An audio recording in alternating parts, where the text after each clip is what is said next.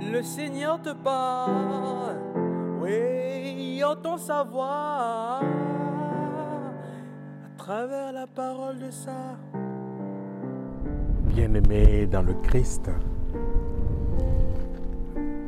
parce que l'Église n'est pas une organisation euh, politique, les chrétiens et chrétiennes n'ont pas à perdre leur temps avec des débats futiles et stériles qui empêchent l'unité et surtout l'annonce de l'Évangile. Dans l'Évangile de ce jour, le Christ fait face à ce genre de débats stériles, notamment en ce qui concerne la vie éternelle, la résurrection.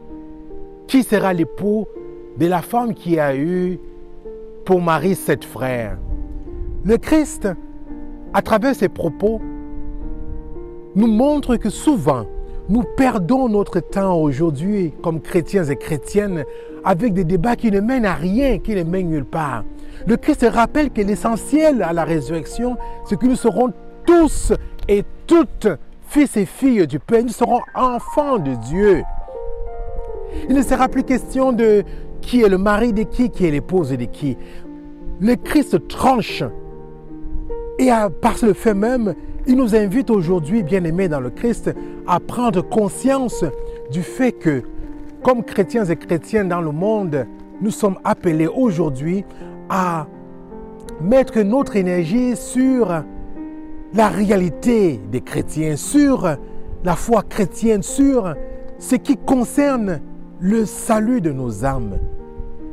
Lorsque nous verrons le Seigneur face à face, bien aimé dans le Christ, il ne sera pas question toutes nos, nos xénophobies, nos discriminations, nos racismes, nos débats théologiques,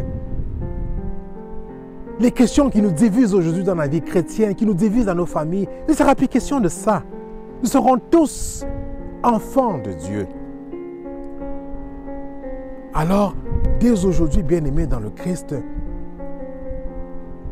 allons à l'essentiel. Allons à l'essentiel de la vie chrétienne. Que nos discussions, nos débats, nos échanges servent à l'unité, servent l'évangile, servent l'annonce de la parole de Dieu et non pas à nous diviser.